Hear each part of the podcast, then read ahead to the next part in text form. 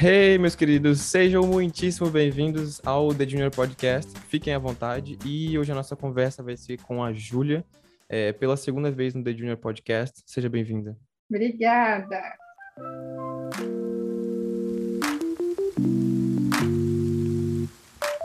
É, tesão e convivência é o assunto do episódio de hoje, porque as pessoas perdem o tesão ou o desejo de estar umas com as outras no decorrer do tempo. Isso acontece com todo mundo? O que pode ser feito para esse fogo não apagar? Tá interessado em saber sobre tudo isso? Então se liga nessa conversa.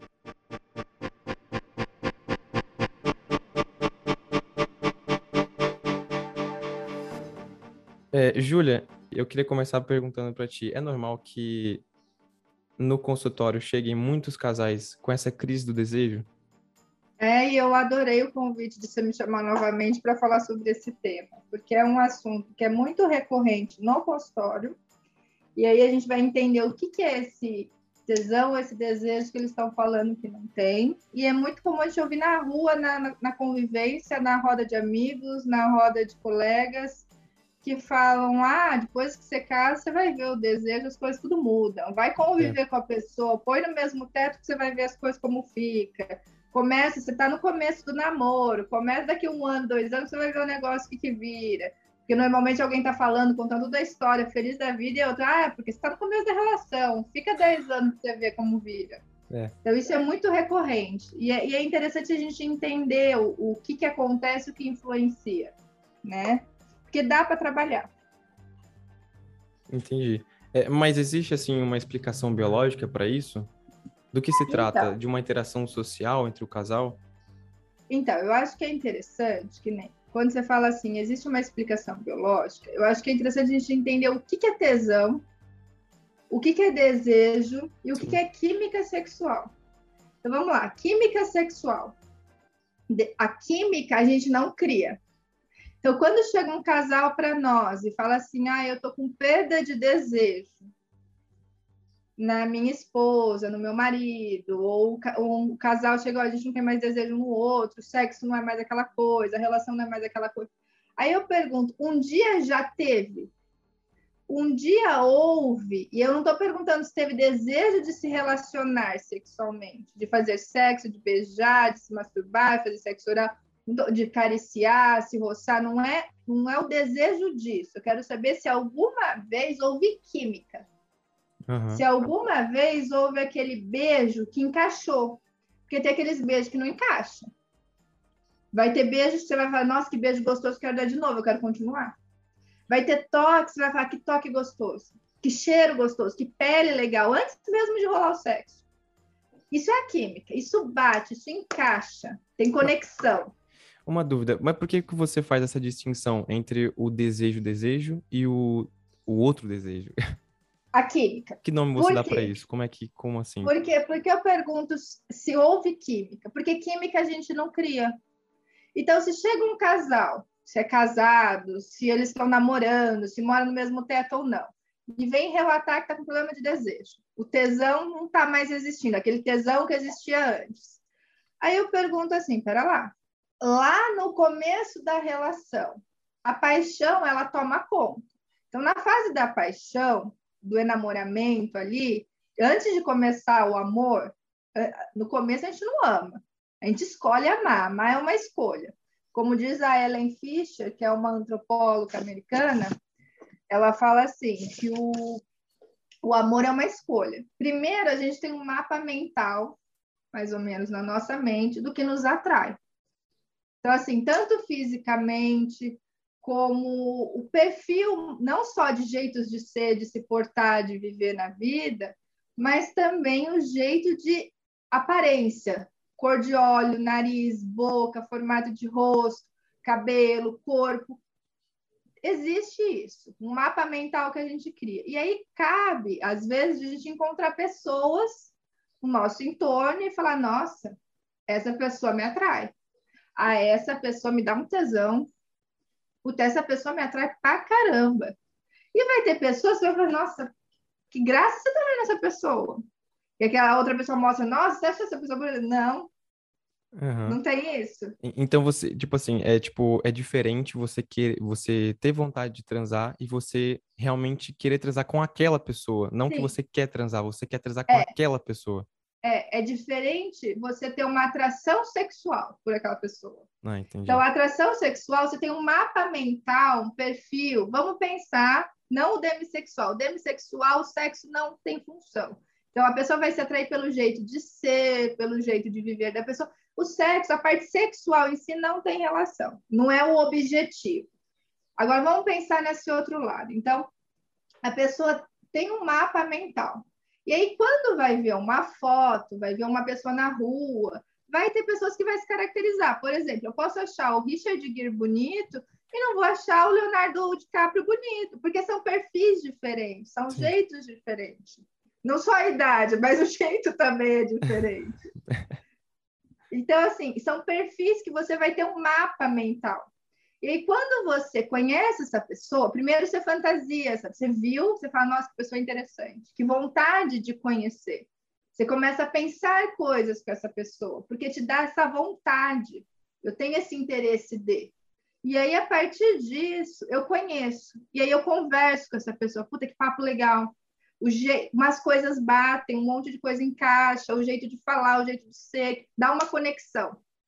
Tem uma conexão, um feeling aí legal.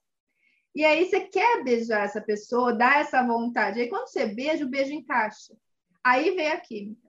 Aí o beijo encaixa, o toque encaixa, o corpo, o cheiro da pessoa te encaixa. Então é aquela pessoa, eu quero de novo. E aí você fica imaginando, fica marcado na sua memória, nossa, aquele beijo gostoso, a forma que a pessoa te toca, isso te marca. Agora, vai ter pessoas que pode acontecer, isso é a química. Uhum. Pode ter acontecer que você tenha esse mapa, você encontra pessoas e fala, nossa, pessoa linda, super legal, o papo bate, ou às vezes começa já não bater. Alguma, já no começo já começa, nossa, pessoa chata, nossa, sabe como que essa pessoa faz? Ai, gente, o que, que eu tô fazendo nesse encontro? Fica esse negócio meio. Aí, às vezes, o beijo é legal, mas isso já embrulha. Então, se assim, a pessoa é legal, se não, o papo não é legal, mas o beijo é legal. Ou é o inverso, a pessoa tem um papo super legal, a companhia é super agradável, fazem coisas super legais. Mas o beijo é gostoso, mas assim, não é aquele beijo que encaixa. É um beijo assim gostosinho, ou é aquele beijo que fala, pelo amor de Deus, o que está acontecendo aqui? Então tem isso, que aí a química não vai bater.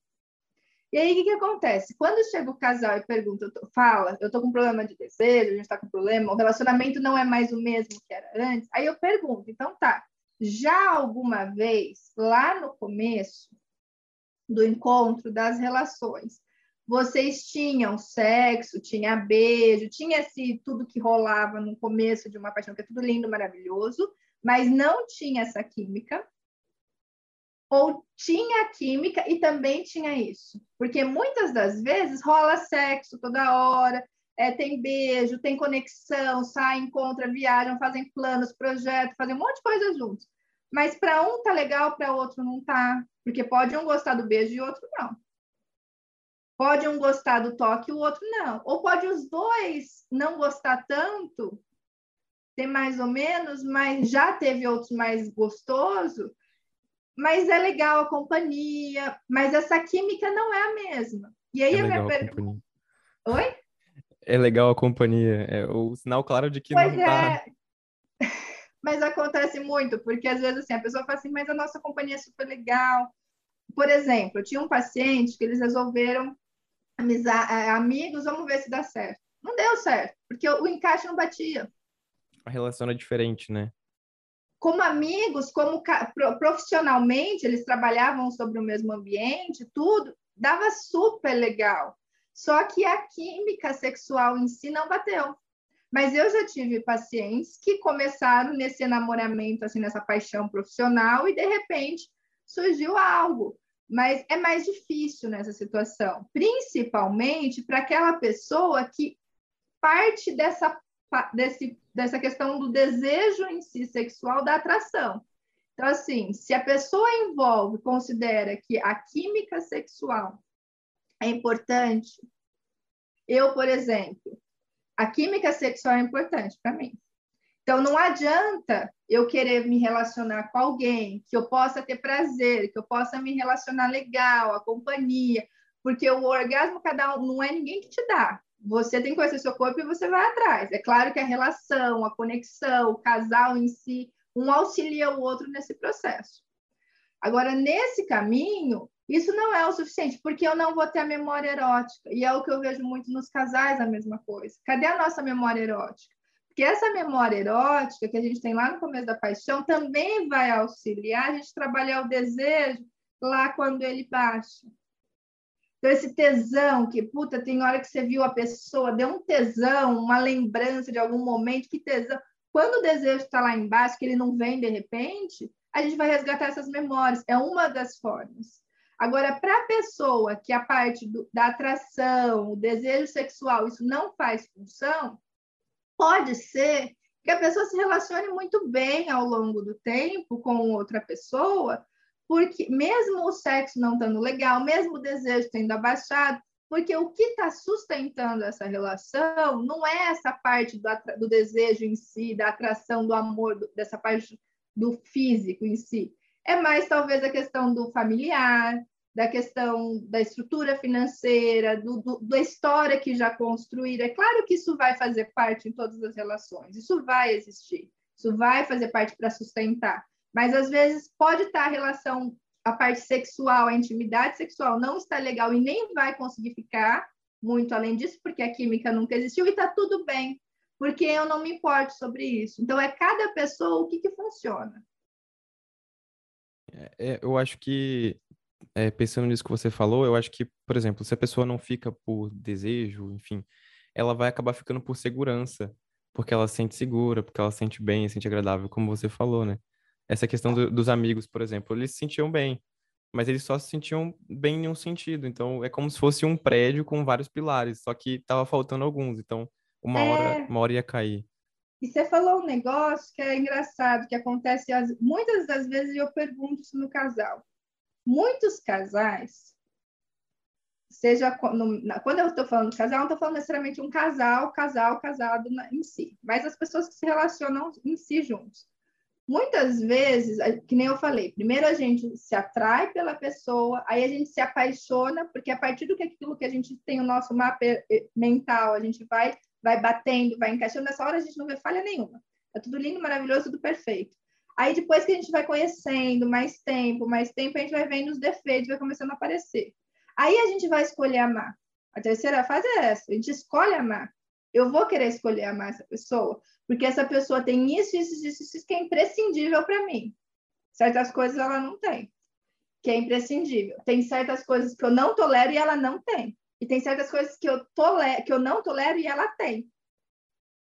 Eu vou escolher amar essa pessoa? Ah, tem coisas que ela tem, mas que também eu não abro mão, tanto faz, tanto fez. Isso eu falo que é muito importante a gente saber o que, que é importante para nós antes de conhecer essa pessoa.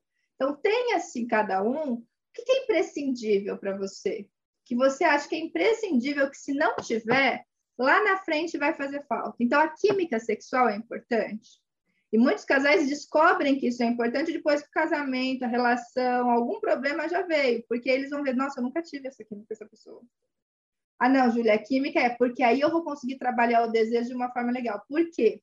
Porque quando a gente vai trabalhar o desejo de uma forma que, vamos supor, que teve química, Lá com o tempo o desejo vai baixar. O espontâneo, aquele desejo que vem de repente, que vem essa vontade, é na fase da paixão, na fase do amor, que a gente escolheu amar aquela pessoa. A partir do momento que a gente escolhe amar, o amor ele precisa de intimidade, ele precisa de segurança, ele precisa de conforto. E a Esther Perel fala: tudo isso é o embotamento perfeito, é o balde de água fria perfeito para o desejo porque o desejo precisa de risco, ele precisa de mistério, ele precisa de criatividade e novidade. Então, assim, eu vou escolher amar essa pessoa? Vou. Só que quando eu vou escolher amar, tudo isso vai embotar o meu desejo. E aí eu preciso saber o que é imprescindível numa relação. Uma das coisas que eu falo que isso não é cada um, isso é imprescindível, gente. Vocês precisam saber se a pessoa está afim de fazer essa relação dar certo. Porque não adianta vocês porem na lista que a química sexual é importante, que os afinidades e gostos e interesses é importante, legal, tudo bem que quando não é comum, muito comum, dá para a gente ajustar. se a pessoa quiser fazer dar certo, e projetos de vida semelhantes. Isso eu falo que é importante ter, porque quando é muito diferente, então um quer ter filho, o outro não quer, um quer morar fora e o outro não quer, um quer morar em coisas muito extremas, um quer ter um tipo de trabalho e o outro não suporta, tem traumas. Então, assim, quando é muito extremo os sonhos, porque os projetos eles vêm antes de você amar aquela pessoa.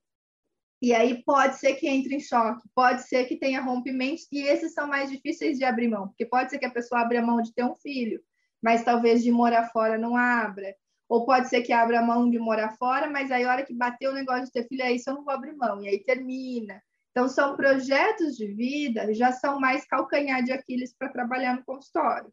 Agora, diferenças, as semelhanças, é muito maravilhoso quando é tudo igual. Muitas, tudo igual não, mas muitas coisas semelhantes. Agora, quando tem muitas coisas diferentes, é mais dá para trabalhar melhor. Agora, a química sexual, por exemplo, química sexual a gente não cria. A gente pode trabalhar o desejo responsivo. Então, o que, que é? Ah, o desejo de se relacionar sexualmente. Então, ah, eu sei que o sexo é bom, eu tenho um orgasmo, faz dar prazer, ah, o, a conexão, estar junto, ah, me faz eu sentir desejável, um ser desejante. Você pode fazer sexo por N motivos, mais de 100 motivos as pessoas fazem sexo. Aí, nessa situação, eu posso trabalhar. E posso trabalhar o repertório sexual, a habilidade, posso trabalhar esse mistério, esse risco, essa criatividade que o desejo depende. Agora, eu não vou conseguir, isso o casal precisa entender aquele alguns momentos, vamos pensar assim, uma relação de 20 anos juntos. 10 anos juntos, ou até 6, 5 anos juntos, vai, dois anos. Chega lá, dois anos o casal. Tô com um desejo, a gente não tem mais o desejo, a gente não transa mais já faz um ano e meio. E aí eu falo assim, pera lá, um ano e meio, só que seis meses ficaram juntos, e como que foi esses seis meses? Ah, eu tinha uma vontade enorme, e você? Ah, eu fazia para agradar, porque eu sei que para aquela pessoa isso era importante. Eu até tinha orgasmo, até tinha prazer, o sexo era até bom, mas assim, não era algo que me motivava a querer, a pensar. A... E não só o sexo, mas a conexão, o de beijar, o de tocar, o de ficar de conchinha, um abraço. Assim, não era algo que eu sentia vontade ou do meu jeito. Não, é, do meu jeito eu queria, mas nem sempre. Não, eu fazia porque a outra pessoa procurava. E aí eu falo assim, e a química existiu? Ah, o que, que é química? É esse, esse beijo, esse toque, você quer de novo. Ah, não é. Nunca foi aquela coisa. Eu estou entendendo o que você está me falando, eu já tive isso antes, que é aquele beijo que encaixa, mas nunca foi isso. Foi assim, ah, tem dia que o beijo é melhor, tem dia que não é, tem... mas nunca foi esse beijo que eu já tive antes, esse toque, que eu sei que você está falando. Falei, então é o seguinte, a gente consegue trabalhar o desejo responsivo, que é o quê? A gente pode até, nesse seu caso, a gente pode ajustar o beijo, como que talvez você goste mais, o tipo de toque que você gosta, até porque isso também a gente vai ajustar no casal que também tem química. No casal que também tem química, a gente também vai ajustar frequência, ritmo, tempo, o que como cada um se sente desejável nesse mundo, como cada um se sente um ser desejante. Então, assim, o que faz que o outro possa fazer que vai fazer ter desejo na pessoa? O que, que o outro pode fazer? Ah, tais coisas me dá um desejo do caramba, tais atitudes, isso me dá desejo na pessoa. O que, que você pode fazer que faz você ser um ser desejante nesse mundo? Então, o que, que você pode fazer que demonstra pô, eu, eu desejo também? O que, que eu posso também influenciar? O ambiente, o que pode ajudar? Isso a gente vai trabalhar em todos os tipos de casais. Só que o que, que você vai ter que entender?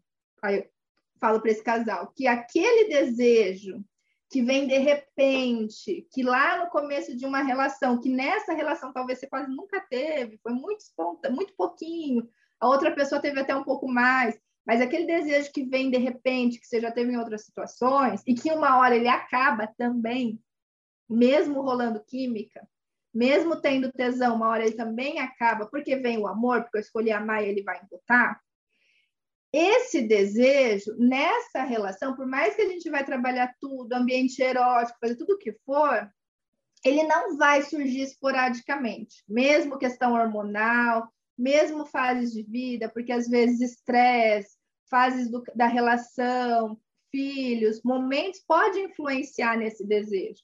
Mas esse momento, quando tiver tudo legal, em alguns momentos, não é de, pode acontecer, mas não é a garantia que isso vai surgir. O que vocês vão trabalhar e viver é nesse desejo responsivo, de que não vai vir sempre. Agora, o outro casal, o outro casal que teve o desejo, a química, já houve essa química, esse tesão no ar no começo da relação, quando, e aí o difícil é isso, ser para os dois, né? Porque às vezes tem para um e não tem para os dois, mas normalmente quando bate a química é para os dois.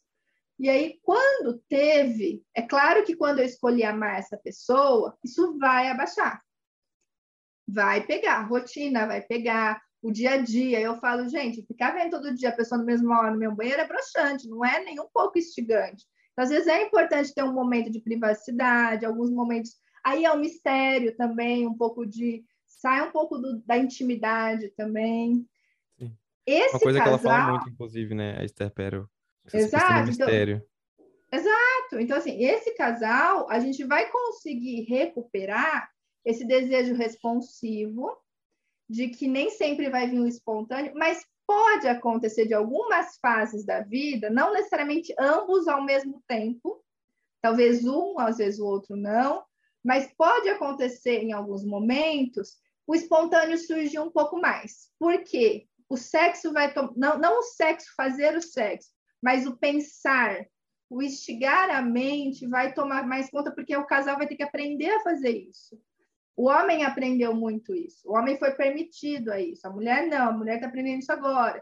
Então, no casal, eles vão começar a aprender a isso, a provocar-se mais, a trazer o ambiente erótico, né? tudo aquilo que tem cara de sexo, e não necessariamente vai terminar em sexo. Então, é uma fala, é uma mensagem, é um olhar, é, uma, é um toque, é um beijo fora de um momento. Parar, porque normalmente só beijam na hora do sexo. Então, só beijam de língua no sexo. Aí, no dia a dia, é, são amigos. É, um tesão, é uma tensão muito grande para você chegar lá e ter o desejo, para querer iniciar. Eu falo assim, é que nem falar que a mulher é um forno a lenha, não é isso. A questão é, é querer fazer o casal ser uma madeira molhada. Porque você querer tirar a madeira que está úmida e pôr na lenha, na fogueira, fazer um, uma lareira e acender, vai demorar muito. Então você tem que deixar essa madeira boa. Você tem que cuidar dessa madeira, ela tem que estar tá boa. Começa e aí é antes, é deixar né? um ambiente erótico no ar, que é tudo aquilo que tem cara de sexo. E esse casal pode acontecer de, em alguns momentos, dar essa vontade. Só que aí pode acontecer, por exemplo, de dar três horas da tarde, só que você está trabalhando. E aí você vai ver a pessoa 10 horas da noite. Aí 10 horas da noite você tem a casa inteirinha bagunçada, porque a pessoa não fez nada. Aí você está estressadíssima, e aí você vai ter que. A vontade que você teve três horas da tarde já não é a mesma das 10 horas da noite. Aí a pessoa está com vontade, porque a pessoa chegou às seis, a pessoa já está relaxada, não fez nada, deixou a casa uma bagunça. E aí você, nessa relação, eu vou ter que partir da estaca zero. E aí eu vou ter que partir da minha memória. Do que, que me excitou naquela três horas da tarde, naquela tarde? O que estava me excitando? Aí eu vou, aí eu vou, aí eu vou nesse, me provoca, o que, que me excita, o que me faz eu sentir um ser desejado. Por isso que é importante o casal saber o que cada um move o desejo de cada um. Então, não adianta chegar lá, falar, tocar, agir, cheiros, momentos, agir de formas que para aquela pessoa isso não excita. Porque aquele momento a pessoa está partindo da estaca zero. E aí eu vou ter que partir não do desejo, mas da excitação, de fazer a pessoa sentir-se excitável e ter desejo naquilo, de querer se relacionar, porque ela não vai partir do desejo, ela vai partir da excitação. E aí eu vou ter que excitar essa pessoa. E essa pessoa também vai ter que se excitar. Como? Se conectando. Aí nesse casal vai rolar muito mais legal. Agora, aquele casal que nunca teve química, eles vão trabalhar só nisso. É só nisso, de investir o ambiente, trabalhar repertório, tudo mas de às vezes bater esse desejo, puta que vontade de querer estar com a pessoa. Pode acontecer, mas não é tão frequente. Tá, e, se rolar três horas da tarde? E como, como se você rolar falou? Tre... Aí eu... Oi? Se rolar três horas da tarde, tá todo mundo ali? Se tá todo mundo junto e pode, qual o problema, né? Por que não? Entendi. eu falo, por que não? Só que o problema é, vamos supor, tá um tá em outra cidade, o outro tá trabalhando em outro lugar, não estão próximo. Sim. Ah, dá para rolar um sexting? Por que não? Aí eu falo, por que também não ficar no ambiente erótico? Que é, pode ser que não role um sexo oral, uma masturbação, um, sex, um sexting online ou sexo presencial, mas pode acontecer que você só alimente o erótico, seja o erótico na memória ou seja o erótico falado. Então, assim, nossa, que saudade daquele seu beijo. Nossa, me deu uma lembrança aqui agora de fazer algo que quando eu te ver eu quero te mostrar o que eu fico com vontade. Então, assim, o mistério que nem a Esther Perel fala, que o livro dela do sexo do cativeiro é muito Sim, legal para é ver. Muito bom, inclusive. Muito. Aí ela traz bem isso. Então, assim, o mistério não necessariamente é eu ser um, um, um ninguém saber quem sou eu, mas também deixar esse. Pera lá, o que, que essa pessoa tá mandando mensagem três horas da tarde que ela falou assim que tá com uma saudade enorme que vai me fazer algo à noite que, que ela. O que, que é isso? Aí, e aí você acaba estimulando a própria imaginação da pessoa. Você imaginou e agora ele está imaginando com você. Exato. Então você estimula esse ambiente erótico e isso é saudável para o tesão ficar no ar, para o clima, para resgatar a memória. Às vezes eu falo assim, gente, resgata momentos lá do começo do namoro, do começo da paixão, coisas de momento, recupera, refaçam esse ambiente. Nossa, Julia, a gente uma vez estava num lugar, aconteceu tal recriem esse ambiente, ou recriem de outra forma. E aí surpreendam. Eu falo assim, é muito interessante, tem, tem quatro, cinco dicas que eu falo que é imprescindível os casais terem. Então, assim, esse ambiente erótico é muito importante. Eu pergunto para os casais, eu falo assim, seja casal ou no individual, de 0 a 10, o quão erótico é essa relação? E muitos casais associam com quanto que fazem sexo. Não é isso. O quão erótico é tudo aquilo que tem cara de sexo e que não necessariamente vai levar ao sexo, pode até levar, mas eu não faço só com essa intenção. Eu faço com a intenção de sabendo que pode ser que o sexo vai rolar no final da semana e que hoje é segunda ainda. Mas eu faço porque eu sei que isso mantém o tesão no ar e o clima de, de excitação. Aí os casais já mudam a nota que eles deram. Aí as pessoas já mudam. E aí eu falo, e o quão satisfeito vocês estão na parte sexual? Aí é outra nota. Uhum. A mesma coisa do afeto e do amor. O quanto que vocês se sentem amados? Porque às vezes a pessoa demonstra amor e acha que está demonstrando amor, só que é na linguagem daquela pessoa e não na linguagem da outra. E o desejo é a mesma coisa. Ai, mas Júlia, eu faço tal coisa, eu faço tal coisa. E aquela pessoa se sente desejável? Aquela pessoa se sente excitada da forma que você age? Isso é erótico para aquela pessoa? Por exemplo, tinha um paciente que ele reclamava que a, que a esposa dele não fazia sexo oral nele, pediria, ele falou assim, mas Julia, eu me cuido, eu me arrumo, eu, eu chego, tudo. E você fala que tem que estar o cheiro, tem que estar arrumado o cheiro, se cuidar. E aí eu fui fazer uma sessão com ela, o que acontece? Ela falou assim, ele usa Johnson Johnson. E isso me lembra o meu nenê que acabou de nascer. Caramba. Ele usa o mesmo shampoo que eu uso na criança. E aí eu acho que eu tô fazendo sexo oral no meu filho. Meu Deus. Então, assim, ele, ele investia, só que o cheiro, você ter uma ideia, o cheiro não era excitante. E eu já tive um outro paciente que ela veio marcar uma consulta. Ela falou assim: você está fazendo uma consulta com ela, já faz tempo, mas eu preciso fazer uma consulta com ela.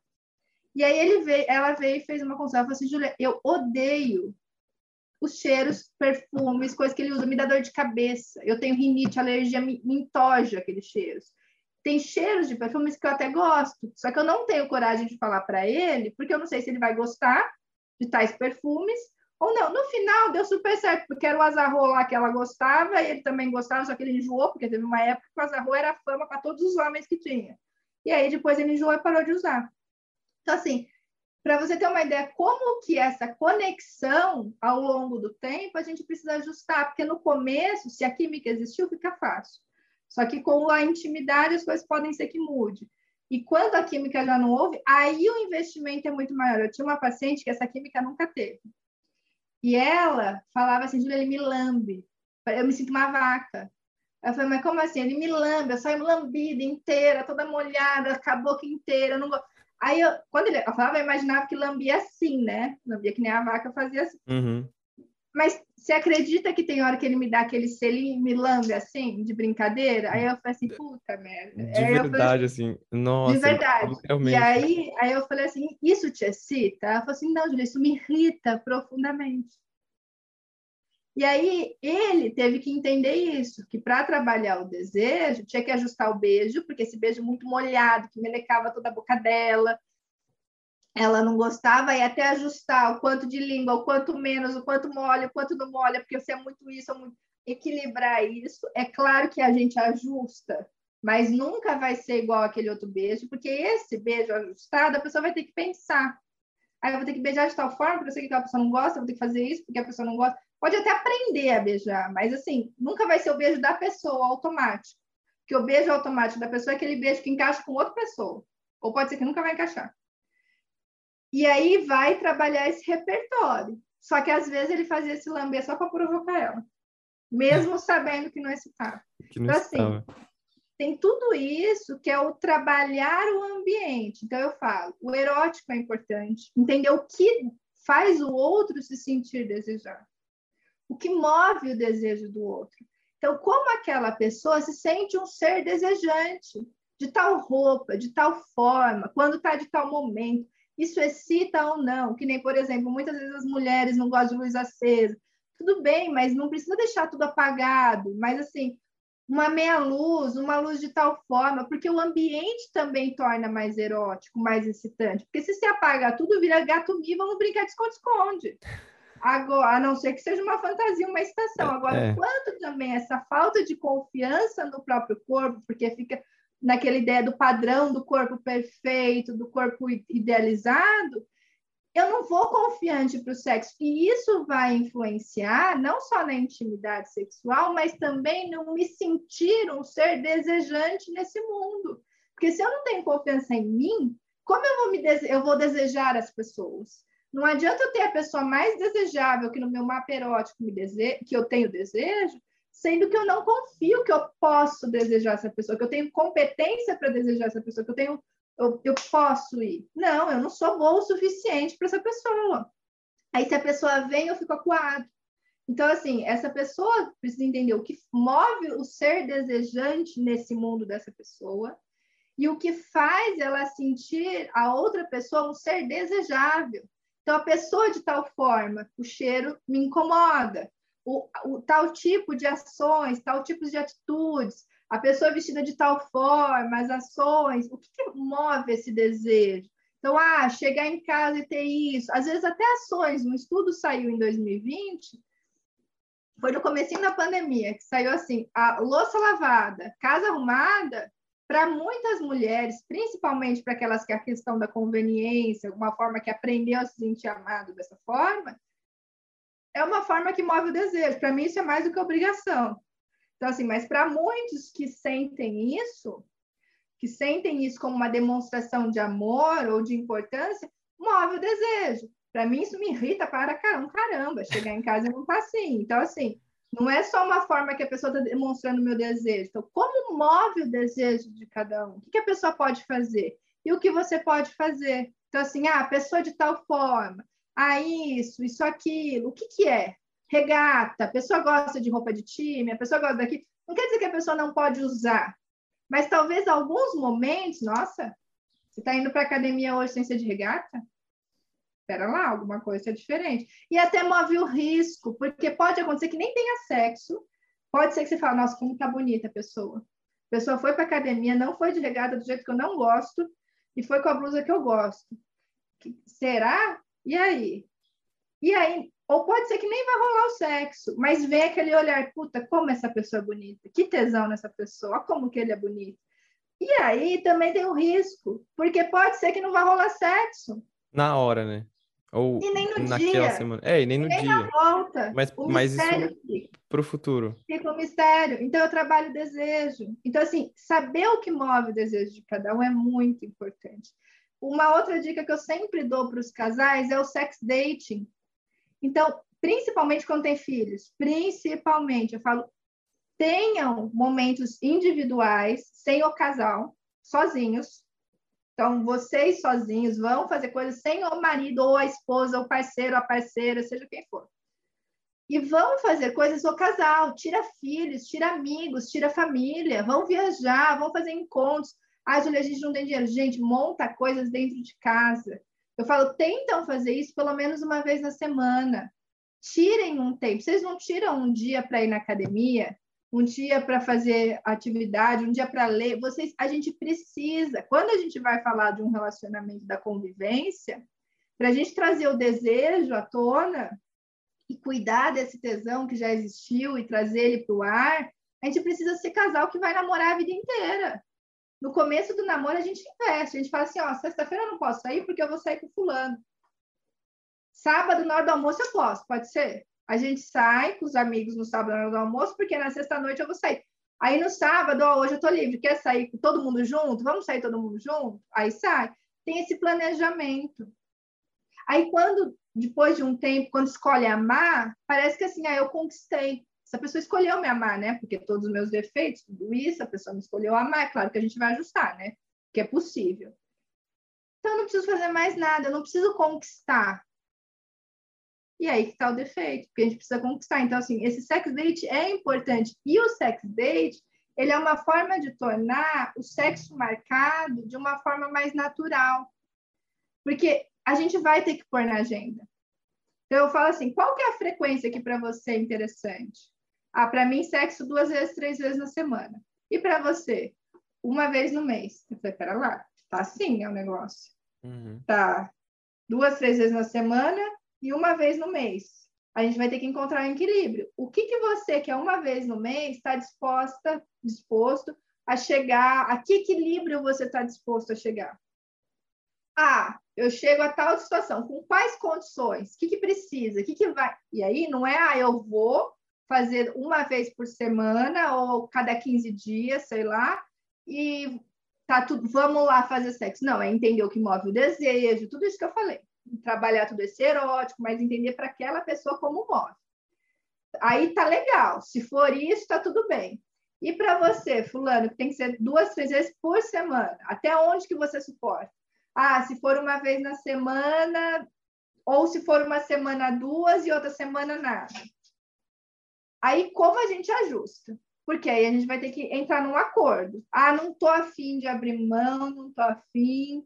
E aí, quando a gente entra nesse acordo, traz um ambiente erótico, traz esses ajustes do que cada um se sente desejável, põe esses sex dates, esses ambientes. Então, assim, o que vocês vão fazer hoje? Às vezes eu falo assim, põe um dia, uma semana, um surpreende, outra semana é outro, para equilibrar, para não ficar só um. Trabalhem nisso é a criatividade, a gente vai precisar do novo, não precisa toda semana uma coisa diferente, então toda vez uma fantasia, um lugar diferente. Não, gente, mas surpreendam. Às vezes a gente vai entrar no sexo doméstico, na rapidinha do dia a dia e vai nisso, e às vezes o sexo nem vai ter orgasmo, isso é fato. Mas pelo menos uma, duas vezes no mês precisa ter um sexo que volta essa memória erótica. Pelo menos uma vez ou duas que tem esse envolvimento de que, nossa, vale a pena eu estar com essa pessoa, existe esse negócio. É como se fosse uma renovação do ciclo, né? Você não precisa de toda vez que for, for ser diferente, mas não pode é. ser toda vez igual. É, eu acho que é que isso que você falou. ah, pelo menos uma vez no mês, porque você renova o ciclo é, do diferente, vamos dizer assim, né? E aí, da próxima pode ser muito parecido, mas já é diferente, porque, tipo, nunca é. aconteceu. É. Uma coisa que eu ia... E aí é o desafio. Rapidinho. Aí é o desafio, porque é aquilo que eu falei, não adianta você ter química, se for imprescindível para você, depois que eu expliquei tudo, não, Julia, eu preciso de química. Eu não consigo viver essa relação com o ajuste aí que nem desse falou. Se a química é importante, projetos de vida assemelhados, jeitos de viver um pouco mais assemelhado, nem tudo, bateu. Agora, se a pessoa tem que querer fazer essa relação dar certo. Não basta estar disponível, porque dá trabalho. Você trabalhar essa criatividade. Pensa, você acabou de ter filho. Ó, mãe, ou chama uma babá, ou, ou alguém da família, ou amigo, ou babá, sei lá. Fica aqui com ela, essa criança, que daqui a pouco a gente vai sair para jantar e a gente volta daqui duas, três horas. É difícil. É difícil pegar a criança e pôr em outro quarto. É difícil a semana que você está pôr uma tensão, um monte de coisa, um problema, e a outra pessoa está lá com uma puta de uma vontade, e você resgatar essa memória e entrar no clima. É claro que vai ter vezes que não vai rolar. É claro que às vezes eu falo, vai ser um bolo de coco que não adianta. Por mais que às vezes vai ser, ah, vou ter que ter esse envolvimento e vai rolar. Às vezes vai vir os dois de repente com essa vontade. Vai ter vezes que ó, não me provoca, pode não vir pintado de ouro aqui que não vai adiantar. Hoje não vai rolar. É, Desculpa que... que... eu te cortei. Não, sim, tem que levar em consideração isso também, porque é, não é só porque você está tentando fazer dar certo que sempre vai dar certo. Acho, acho que, porque se você mentalizar isso, eu acho que você vai acabar se frustrando de novo. Porque, ah, poxa, não Sim. deu certo. Mas calma, nem sempre vai dar certo. Sim, vai ter semanas que o casal vai ter que se ajudar e ser parceiro porque estão sofrendo de alguma outra coisa. Um está sofrendo e o outro vai ser parceiro nisso. Eu tinha um casal que eles estavam em luto, a outra pessoa, e a outra pessoa queria, que queria, que queria. E era uma situação que, para lá, não quero, não consigo. Sim. Então, é ser parceiro um do outro. Aí vem a parceria, né? Sim. É, o que eu ia te perguntar, Júlia, é, e se, tirando essa parte do sexo, se, se um casal não faz sexo, como é que funciona? Funciona do mesmo jeito, essa questão do desejo e a convivência? É um casal como que assim? não faz sexo. Como assim, um casal que não faz sexo porque não gostam? Porque eles escolhem não fazer. É uma Por escolha. Exemplo, é, vamos, vamos pensar num, numa, numa parte das pessoas que são, por exemplo, eh, cristãs. Certas denominações, tá, tá. elas não aprovam. E, tá, como é que funciona para assim, essas pessoas? No casamento, quando tiver o casamento em si, aí tá tudo bem. Isso, é. As pessoas têm, têm essa regra. E como, como tá. seria nesse caso? Tá, vamos pensar. Vou, vou dar os dois exemplos. Só me lembra se eu esqueci o último. Vamos pensar que no casal, eles. A, a parte, o sexo em si só é permitido após o casamento. Então, vamos pegar esse exemplo primeiro. Sim. Depois do casamento, pode. É a mesma coisa. Por quê? O beijo de língua já não existe mais. Então, o que, o que, que é, o que, que, é permitido? Ah, beijar de língua pode, se tocar, se acariciar, o que, que pode? E aí, o que, que acontece? Quando abaixa essa paixão e eu escolho amar essa pessoa, a rotina toma conta. Então, a gente vira amigos a gente vira amigos que às vezes, de vez em quando, a gente dá uns beijos calientes. Às vezes a gente dá uns toques, uns abraços, porque às vezes, que, vamos pensar assim, o, a, a, vamos pensar no quando você tem, é, por mais que não vá rolar o sexo, existe essa carícia, essa provocação, esse olhar, essa insinuação, isso existe, Sim. isso é fato. E aí não, não deixa. E uma das coisas que a gente trabalha, independente do casal, se o casal foi permitido ter relação sexual antes ou depois, independente, falo, gente, lembra na fase do namoro? Que a gente, eu acho tão gostoso quando você via a pessoa na rua, às vezes a gente vê, eu falo assim, ai, que delícia, aí outra pessoa fala, coisa feia, falo, que gostoso. Eu tinha uma amiga que era assim, falava, gente, que delícia. É, é isso aí, gente, que eu era chata. Eu falava, continua. e a minha amiga, Julia, que vergonha, cala a boca, fica quieta, para de fazer isso. Eu falei assim, uai, continua, porque.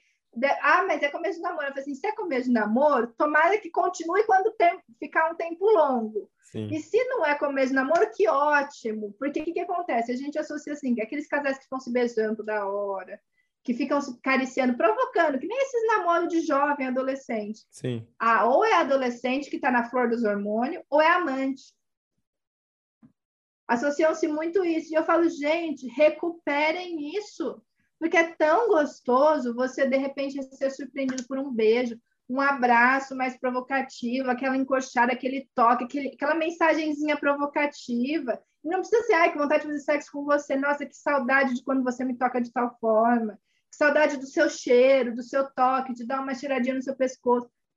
São coisas básicas que isso acorda, e isso independente só que no começo de uma relação, vamos supor que só vai ter o sexo depois do casamento, isso acontece.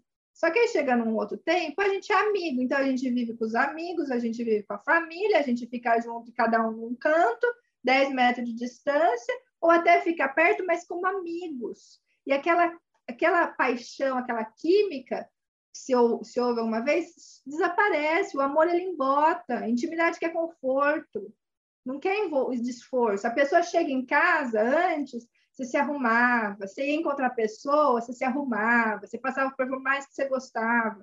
Agora que você já está dois anos, um ano e meio com a pessoa, você põe qualquer roupa, você põe qualquer coisa, nem passa perfume, só passa desodorante, olhe lá. Para que eu vou gastar com perfume? Perfume eu vou usar se eu for sair para tal coisa. Uma ocasião especial. Não é uma data especial. Aí eu falo assim, mas não é data especial a pessoa? Sim, pois é.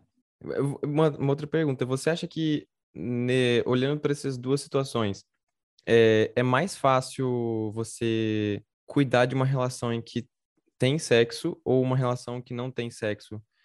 Por exemplo, você acha que é, que é mais... mais fácil cair nessa, nessa, nessa crise do desejo? Na verdade, o que é mais fácil é a pessoa, o casal, as pessoas envolvidas nessa relação tá uhum. a fim de querer fazer dar certo, porque tem pessoas que vai fazer, é tudo baboseiro que essa terapeuta tá falando.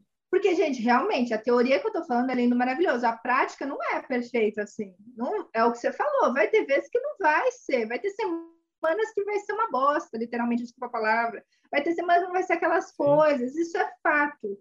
Mas a pessoa tá a fim de querer ter, entender a outra pessoa, ter curiosidade, investir nessa relação, não só na linguagem do amor, mas também na do desejo, que faz, move o desejo de cada um dessa relação. Eu estou afim de investir nisso.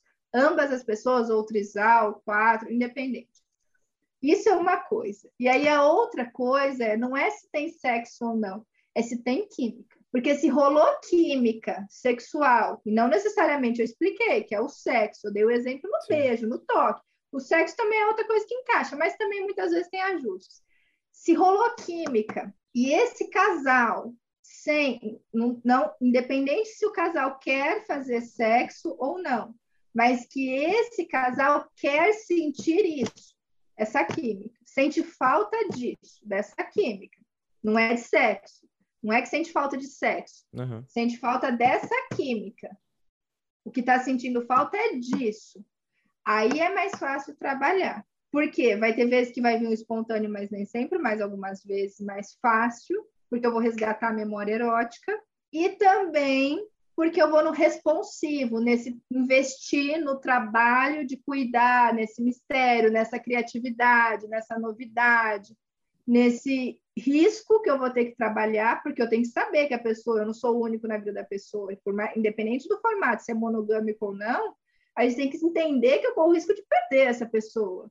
Sim. E, e isso é mais fácil. Agora, se para aquela pessoa nunca teve química e aquela pessoa quer viver isso, aí eu falo, minha filha, meu filho, olha, gente, eu não consigo fazer essa mágica. Essa mágica não surge. O que eu posso fazer é vocês trabalharem esse sexo legal, o, o sexo não vai rolar, por exemplo. Essa, essa conexão legal, esse, esse, essa intimidade sexual de vocês legal, falar, o viver, conversar, o beijo, esse toque, essas carícias. Mas esperar que essa química que você já viveu com outras pessoas você vai ter aqui é mais difícil. Pode acontecer por uma situação que aconteceu e de repente bater, mas não é tão mais fácil assim. Então, é, é ter consciência do que é possível nessa relação e o que eu quero. Ah, não, Júlia, eu, eu consigo viver sem essa química, porque o que me sustenta essa relação não é isso. Eu quero ter isso que você está me falando, esse desejo sexual responsivo, que a gente investe, a gente trabalha, tudo. Eu entendo que essa química nunca vai existir, eu já tive com outra pessoa, mas com essa pessoa o beijo nunca vai ser a mesma coisa, os toques sempre vai precisar de um ajuste, às vezes eu orientar, conduzir a pessoa, vai envolver sempre mais um ajuste maior, mas está tudo bem, porque o que me mantém nessa relação, o pilar, não é isso. É a convivência, é a companhia, ou é a função psicológica que essa pessoa exerce, o que essa pessoa me oferece. Então, isso me mantém, é isso que está me mantendo. É claro que tudo isso me mantém, mas é isso. Então, se essa função, esse pilar cair, aí eu não entro. Imagina uma cadeira, por exemplo, se essa, a base da cadeira cair, aí eu não consigo sentar. Pode ficar bambo um dos pilares? Pode. Um dos bancos, um dos pés da cadeira? Mas se a base, que é o que está me sustentando hoje, que pode ser que mude de um tempo, pode ser que um dia que isso que eu estou falando que é a base, um dia deixa de ser a base, vira um pé da cadeira e, e o outro vire a base. Se um dia isso cair, aí isso eu não sustento. Aí eu preciso trabalhar, se não der para trabalhar, eu não quero mais. Então é isso. É, eu, eu tinha outros pontos para perguntar, mas a gente acabou tratando no meio da conversa, está tranquilo, que é essa questão de se existe uma receita para ter um relacionamento inquebrável é, no que diz respeito a essa diminuição do desejo, não tem como. é, não tem uma receita, né? Uma fórmula mágica. Não, eu acho uma coisa que é interessante, que até eu queria ter falado e eu não trouxe.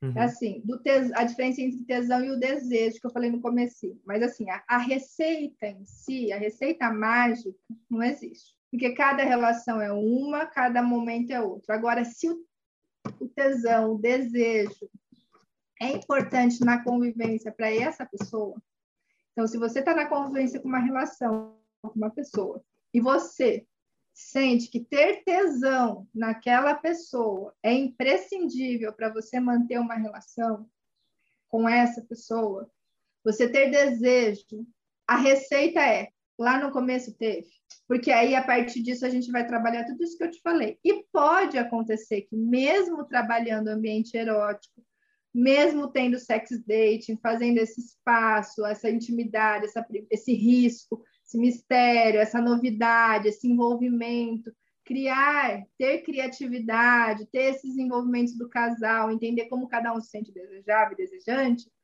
mesmo trabalhando tudo isso, pode ser que um dia eu não deseje mais sexualmente aquela pessoa. Pode ser que um dia aquela química que um dia existiu acabe. E pode ser que acabe por algum outro motivo.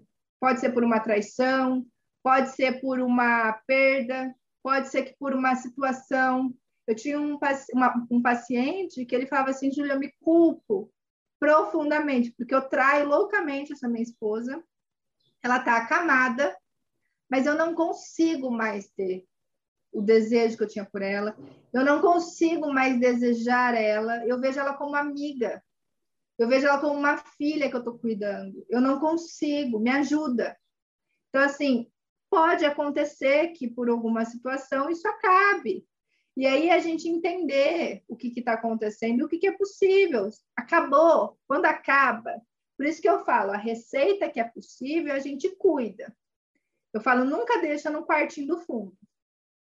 Porque se a gente deixar lá entulhado, vai vir, aí vai vir chegar no consultório, aí vai vir aquela situação. Existiu lá atrás? Existiu. Então, provavelmente está lá no quartinho dos fundos, entulhado, e que aí a gente vai limpar, arrumar todo esse quartinho e pode ser que esse desejo apareça. Mas pode acontecer que esse desejo ficou tão entulhado, esse tesão ficou tão entulhado naquele quarto, que pode ser que em algum momento ele já foi embora e a gente deu, enquanto vai descartar as coisas, vai fazer a limpa, acabou que ele foi embora. Ou acabou que ele se perdeu e que a gente não achou mais ele em nenhum lugar dessa casa inteira. E aí é ver, é isso você consegue ficar nessa relação, mesmo isso já não existindo, e a gente só trabalhando esses repertórios sexuais, e aí eu não falo só o sexo, mas a intimidade sexual, você consegue? Não, Júlia, eu, eu quero ter esse desejo, essa química. Aí eu falo, então, pera lá. E aí é entender que, por mais que a gente limpe o quarto do fundo, arrume, deixe bonitinho, nem sempre esse tesão e essa química vai ser tão, esse desejo vai ser tão lindo, maravilhoso. Vai ser muitas vezes aquele que eu vou partir da estaca do zero e iniciar. E aí vale a gente entender a diferença de tesão para desejo, porque se a gente for ver o dicionário, aí pega a briga nos casais. Porque o dicionário ele vai falar o Michaelis. O Michaelis, o Aurélio e o Oxford, os três, para quando eles vão falar de tesão, a definição, primeiro eles colocam como substantivo masculino de força física, de relacionada à tensão mesmo.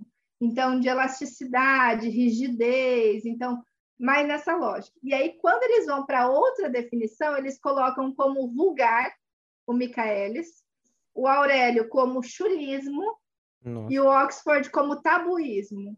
Então, já é colocado o termo tesão como um termo feio, então, assim, lá quando você falou, muitas pessoas se entram numa relação por segurança, sim, muitas pessoas escolhem amar aquela pessoa e essa química nunca existiu, esse tesão nunca existiu. Existe um sexo ali um legal, um beijo legal, uma conexão, uma companhia legal, projetos de vidas muito semelhantes, jeitos de viver, mas essa química nunca existiu mas eu vou ficar aqui porque eu acho, eu fui ensinado socialmente que aquele outro tipo é com situações de que eu vou envolver risco, porque eu corro o risco dessa pessoa que tem uma abertura, não estou falando necessariamente fazer o sexo, mas ter essa abertura de também desejar outra pessoa.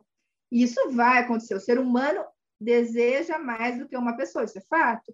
Eu corro o risco dessa pessoa não me desejar mais, eu corro o risco de não ser o suficiente. Então, as pessoas, por medo, por risco, esquece o tesão e o desejo e vão só no, no, no conforto, na segurança, nas funções que aquela pessoa está exercendo, da convivência, da conveniência, da amizade, da função do cuidar, da psicológica, e esquece a parte da química e da atração. E aí, depois lá de um tempo, eles vêm lá no consultório reclamar que eu não sinto isso. E aí, tá, mas eu senti para outra pessoa. E aí eu falo, se isso é importante para você, é mais fácil você estar tá numa relação que você tenha isso que você tenha projetos de vida assemelhados principais, os mais difíceis de abrir mão, que a pessoa esteja disponível a fazer essa relação dar certo, não basta estar disponível, e que algumas questões de jeitos de ser que você não abre mão, bate, ou que você está disposto a ajustar. Aí você junta. Agora, se essa pessoa você tinha afinidade, você tinha projetos, mas a atração, a química, o tesão nunca existiu, existia um beijo ali, um... existia conectoques, mas não era aquele negócio que acordava esse corpo. Não vai conseguir criar isso. E aí, quando eles fazem a, a definição, o Michaelis, ele coloca o, o vulgar como dese, o, o, te, o tesão, significa desejo sexual intenso por alguém ou pessoa que provoca desejo sexual, estado de pênis em ereção.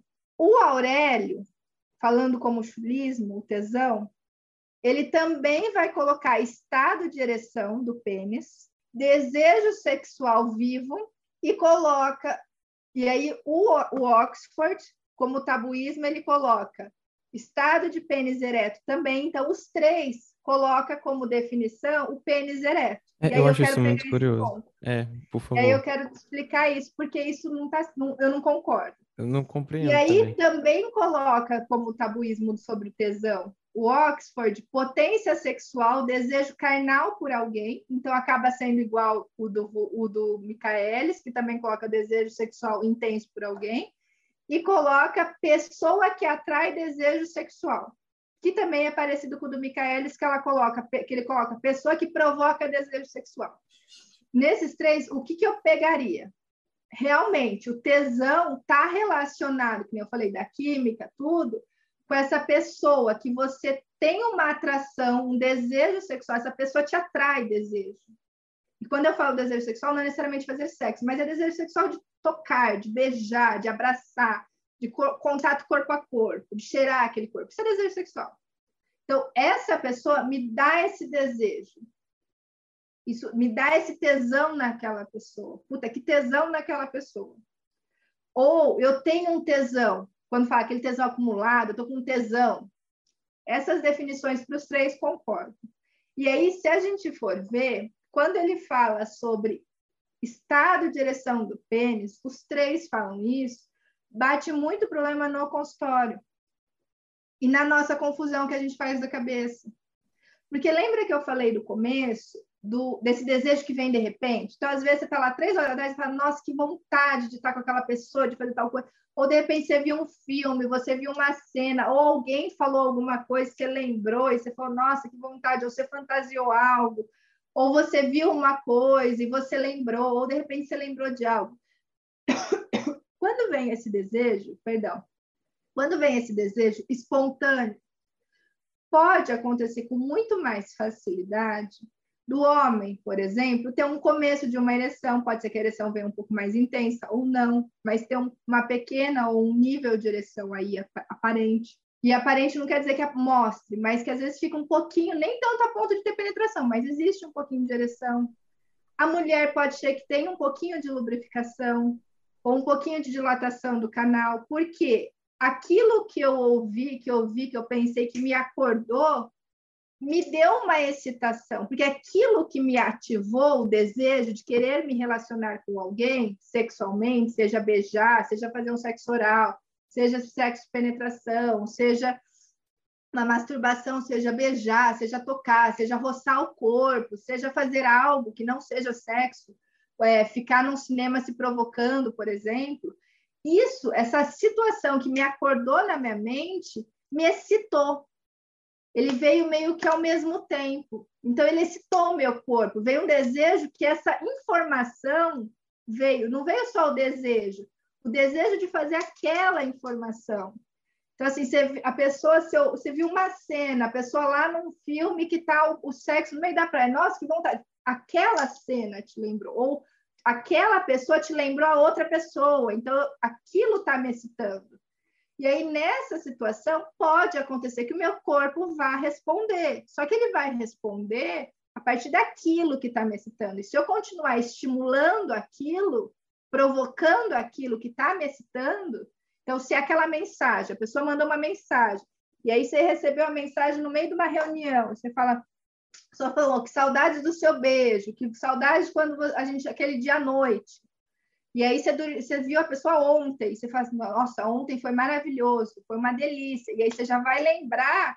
Então, além do quando a pessoa mandou uma mensagem, já vai te dar uma excitação, porque você vai falar assim, a pessoa me deseja, vai trabalhar isso.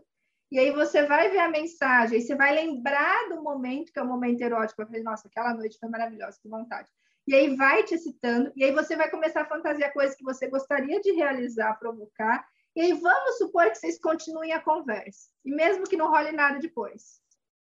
Isso vai excitar o corpo. Pode ser que o homem tenha uma ereção bem intensa ali naquele momento, que daquela pouquinho que começou vai aumentando. Pode ser que a mulher, a lubrificação e a vontade também aumente. Porque eu estou investindo naquilo que excita. Então, eu, eu parti de um desejo, porque eu recebi algo que me excitou, eu vi algo que me excitou, e os estímulos continuaram me excitando, os estímulos me excitaram. E aí, se a gente for ver, a gente está falando de resposta sexual. Então, primeiro eu tenho desejo, depois eu me excito, que nem uma montanha russa. Então, eu entro no carrinho, e no carrinho, eu tô super à vontade, à vontade naquela adrenalina, porque eu sei que vai ser gostoso. A pessoa que gosta de montanha-russa, né? Então, assim, que vontade, que delícia. Eu lá no carrinho, eu vou e ver que vai ter uma montanha-russa, uma queda. Então, você já vai com aquela intensidade. E aí o carrinho vai subindo. E aí vai aumentando, você vai vendo que vai ficando mais alto. Ou seja, essa excitação. E essa excitação do corpo, o corpo vai reagir. E aí a queda é o orgasmo. E aí tem a resolução, que é o período que o corpo sossegue e relaxa. Sim. Aí nessa situação, se a gente for ver, essa é a resposta normal do nosso corpo diante de um desejo espontâneo. Agora, quando a gente vai partir do desejo responsivo, eu falo, eu vou na montanha russa, mas não estou com vontade, não. Eu estou com medo. Eu não sei o que isso vai virar. Ou eu já fui, mas eu não tô afim de ir, porque uma vez foi, sei lá, ou foi gostoso, mas eu não sei, eu vou na montanha. Ou, ao contrário, a pessoa vai na montanha russa e vai com medo. E eu era assim, eu era essa pessoa. Eu ia na montanha russa, xingava a montanha russa inteira. Odiava, xingava, xingava. Hora que caía, eu falava que delícia.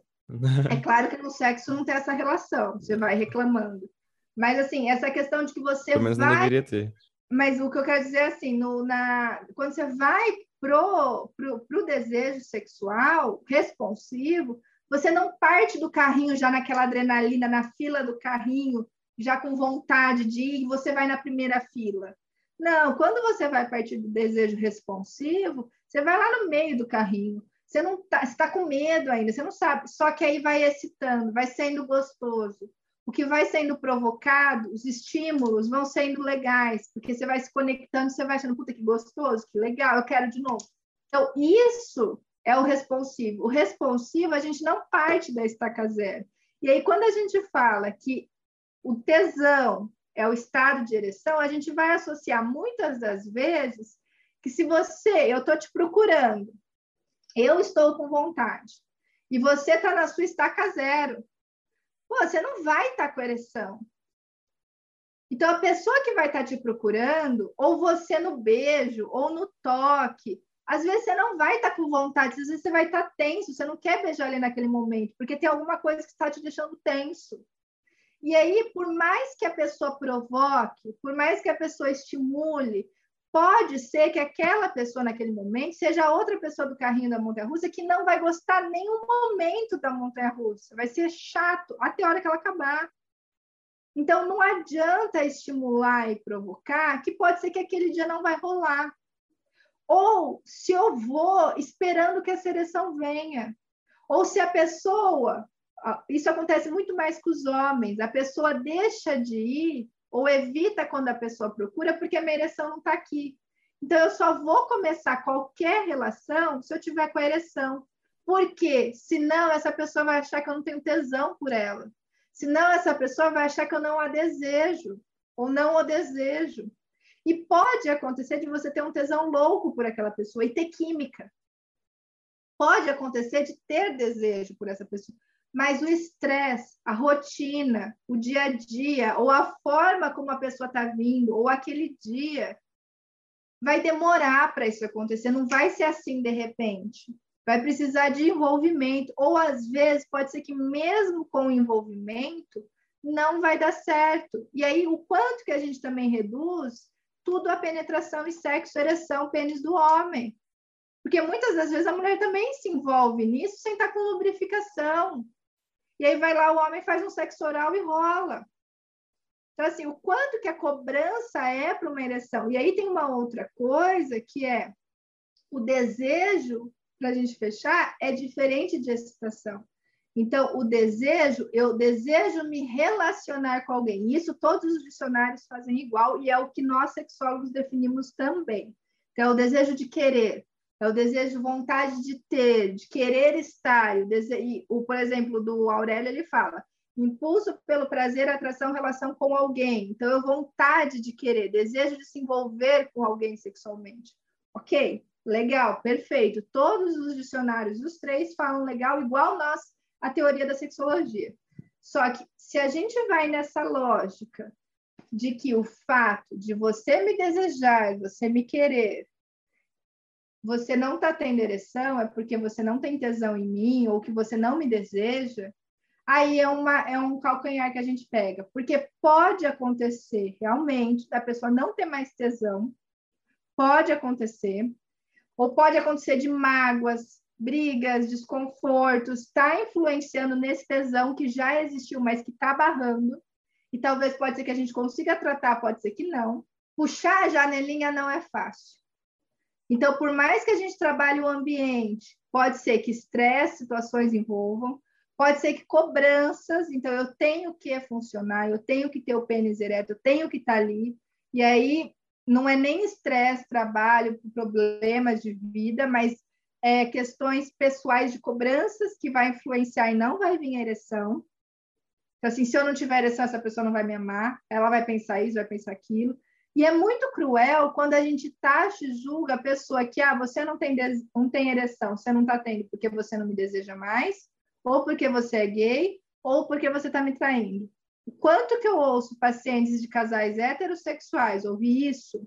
E às vezes, realmente, a pessoa pode ser alguma dessas situações. Pode ser que a pessoa não deseja, pode ser que a pessoa gosta de um homem ali, pode ser que sim, pode ser que a pessoa tenha outras questões, mas pode acontecer simplesmente porque a pessoa está tendo cobranças porque ela está se cobrando que ele tem que dar prazer, que ele tem que ter ereção, que ele tem que ser bom o suficiente, porque se ele não for, ele não é homem o suficiente, ele não vai ter ereção mesmo. Pode ser que a rotina, tudo isso que alimenta o desejo, ele nunca soube como trabalhar isso, nunca ouviu que é possível trabalhar isso, porque sempre ouviu que a vida é assim, relacionamento de longo prazo é assim, desejo é assim, uma hora ele acaba. Então, no relacionamento de longo prazo, tudo a intimidade é desse jeito, e nunca sequer teve a intimidade, né? Porque a intimidade é falar o que cada um gosta. E aí eu falo, uma forma muito boa para vocês, uma dica, aproveitando a ideia da dica que você quer, ó, uma dica minha, sugestão, para vocês trazerem o desejo, entender o que cada um gosta, quando a outra pessoa fizer algo que você gosta, seja durante, mas fala principalmente depois durante fala, nossa, como eu gosto quando você continua, é, faz isso, ai, como isso é uma delícia, ok. Mas depois, no momento de intimidade do casal, seja conversando juntos, eu falo principalmente depois que rola o sexo, deitem em conversa, não vou ficar falando só de problemas da vida. Conversem sobre aquele momento. Não vão fazer aquele foi bom para você. Isso é a pior coisa que tem. Mas vão conversar. Então vão, vão falar assim: nossa, sabe quando você faz aquilo? Eu adoro. Me dá um desejo. Eu me sinto tão desejável. Ou eu me sinto, eu tenho tanto desejo em você quando você faz tal coisa. Porque aí a pessoa vai entender como um positivo e vai aprender isso. Então, naquele momento, pode ser que invista. Então, assim, por mais que entenda tudo, tenha essa intimidade de conversar, tudo, pode ser que a pessoa está estressada, pode ser que a fábrica está pegando fogo, você tem que trabalhar com um monte de funcionário que a sua empresa está falindo e a pandemia está vindo, e você vai fazer o quê? Você vai ter ereção como? E pode ser que a pessoa você tenha um tesão do caramba, só que aí é a parceria desse momento, né? Queria te fazer uma pergunta, Júlia, é... mas é simples, é só para a gente caminhar para o final. É inevitável essa crise do desejo? É a não ser que, que é o que eu sugiro, mas é um mundo ideal, mas é muito difícil, porque até nós terapeutas sofremos também. Então, assim, eu sugiro sempre assim: você escolheu amar essa pessoa? Então, assim, ah, essa pessoa é a pessoa que eu escolhi amar antes de tudo, não vão já na ideia que a gente é monogâmico. Pera lá. Ah, a pessoa me traiu. Vocês alguma vez conversaram? Ah, a gente pediu, ele me pediu namoro, ou seja, somos exclusivos. Pode parar, pera lá. Então, assim, um pediu, ou alguém resolveu que querem começar, começou a ficar um envolvimento mais intenso. Ó, seguinte, eu sinto um sentimento muito intenso por você, eu, eu, eu tô gostando de você, tô começando a te amar, sei lá, como vocês vão começar a conversar? Mas, ó, a gente está se envolvendo, a gente está tendo um relacionamento legal. Vamos conversar sobre o que é traição, qual que é o seu limite, o que, que você dá conta, o que, que eu não dou conta. E vamos entender que isso daqui não é para sempre. Pode ser que isso que a gente está conversando hoje, daqui a alguns meses mude, daqui um ano, dois anos mude, mas vamos sempre ficar abertos para ter curiosidade de ouvir, escutar o que o outro está falando, sem querer julgar, sem querer criticar, mas de escutar, dar conta, ninguém precisa dar. Mas vamos sempre conversar. Vamos sempre querer entender o que, que é possível, o que, que é o que cada um dá conta, o que, que não é, o que, que cada um está disposto. Porque se cada um, toda vez que for querer conversar, o outro julgar, a chance da próxima vez querer conversar já vai ser muito menor. Ou já colocar é isso, é isso, é ponto. Então, assim, ó, eu não dou conta de estar com outra pessoa. Se um dia você for querer me trair, eu termino. Você me avisa que eu termino. Eu falei assim, gente, a pessoa não vai te avisar, porque ela não quer te perder você. Mesmo você explicando para a pessoa, ó, eu sei a gente é exclusivo um do outro, vamos ser exclusivo, mas quando você tiver desejo por outra pessoa, vamos conversar e aí a gente vê o que pode fazer. Pode ser que a gente continue monogâmico, pode ser que a gente crie formas de lidar com isso, pode ser que a gente trabalhe esse desejo ou não, mas vamos conversar não, não, não toma conta do seu desejo sozinho, a gente é parceiro, vamos resolver juntos com esse desejo. Mesmo conversando isso, corre o risco de não dar certo. Agora, a outra coisa que eu falo que é importante conversar é como move o seu desejo.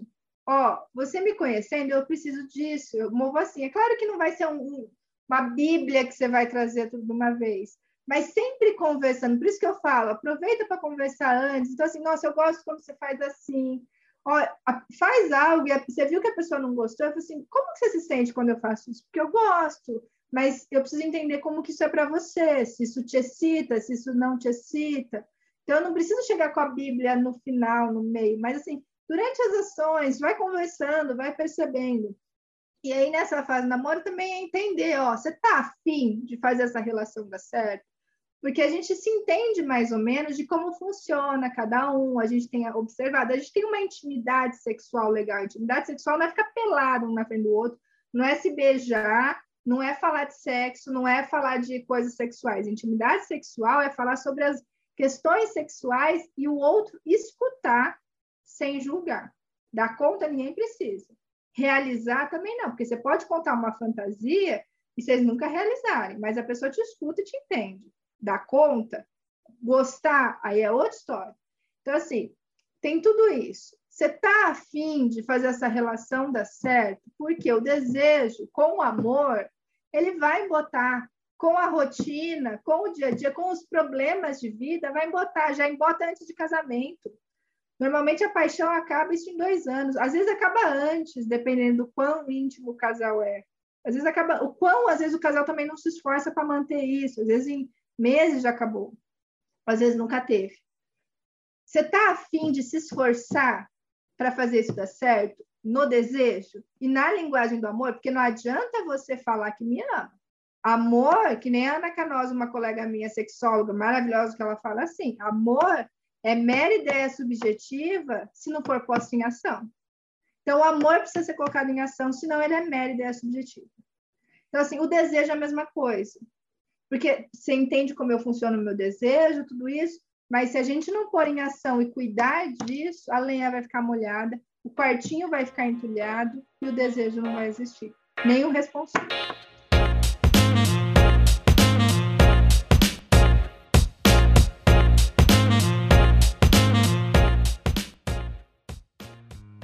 É, mas agora a gente vai para o nosso momento de recomendação é, e agora você pode indicar um livro, filme, música ou algo que esteja relacionado ao assunto para alguém que tenha, enfim, tenha mais interesse em, em, saber.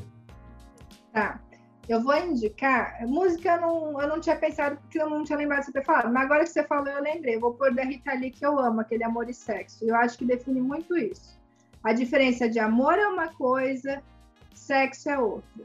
Então, uhum. desejo sexual é uma coisa, amor é outra. A gente tem que cuidar desses dois casos. A gente tem dois carros, são dois seguros, dois IPVA, dois licenciamentos. Então, assim, cuidem desses dois carros no relacionamento, do amor e do desejo sexual. Então, o amor e sexo da Rita Lee. O sexo no cativeiro eu já indiquei, mas eu não indico para quem não for psicólogo para não ler.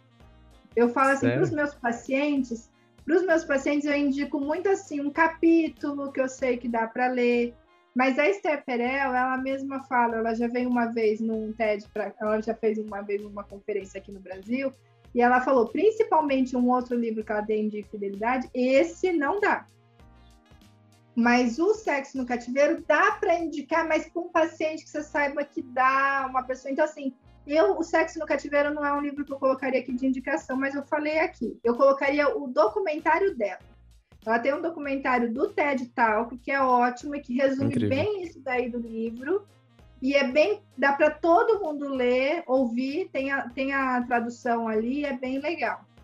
E o filme, eu colocaria aquele, não é, é uma série na verdade, mas é bem basiquinha, bem levezinha, mas para mostrar na família, aquele Mother Family como o, a hum. família ali, aqueles dois casais, a, a, o Fio e a, que eu não lembro como chama a outra, eles têm um jogo aí do desejo também, um trabalho. Eles têm essa individualidade, esse casal ali. Não é sempre, mas dá para perceber que tem esses espaços. Às vezes eles vão para alguns momentos, tem até uma cena que eles vão para um hotel, dá uma mudada, eles fazem um pouco isso. É isso aí. Desses aí, eu já acho que eu já, já tô lendo é, Sexo no Cativeiro, mas eu quero muito ver essa série. Já me indicaram, mas eu ainda não cheguei a procurar, mas eu vou, vou começar a assistir. Ok, é, e como as pessoas fazem para te encontrar, Júlia? É o arroba psico.sexualidade, né? Uhum. E o meu consultório é em Campinas. Eu atendo presencial adultos e casais e estou atendendo também o online também, para quem preferir. Aí tá vendo para você que mora na região e para você que não mora na região, como ela falou, ela atende online também. E é isso aí. Para você que está nos ouvindo ou assistindo, vai ter um texto aqui e alguns links interessantes na descrição a respeito do assunto de hoje e com o um link para você apoiar esse podcast independente. Muito obrigado pela conversa, Júlia. Foi incrível. Obrigada eu pelo convite, querido. Até mais, pessoal.